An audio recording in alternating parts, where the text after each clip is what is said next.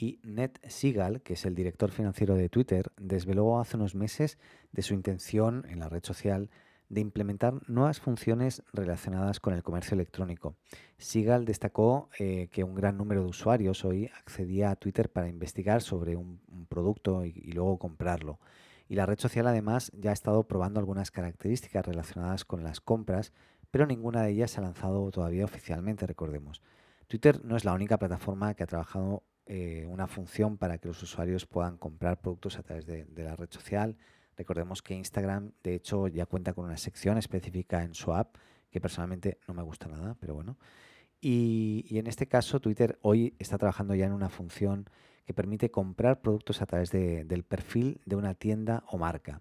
La característica se llama Shop Module eh, y está, se está probando de momento con un número de usuarios limitado, mm, de momento también para la aplicación de iOS y eh, se prevé que, se expanda a más personas en los próximos meses.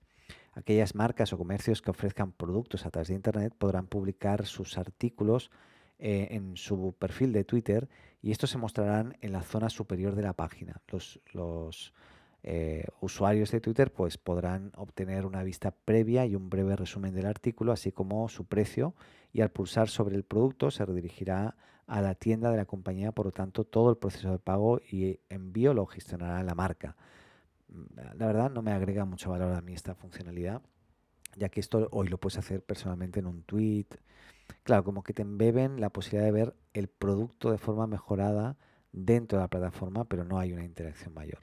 Pero bueno, eh, no sabemos si van a seguir eh, probando funcionalidades y creo que lo interesante sería agregar eh, pues directamente la posibilidad de comprar el producto ahí mismo, ¿no? simplemente que te derive a tu sitio. Pero bueno, entendiendo también que hay todo un tema relacionado con esto, hay, un montón de, temas y de integraciones de repente que, a lo mejor deberían existir.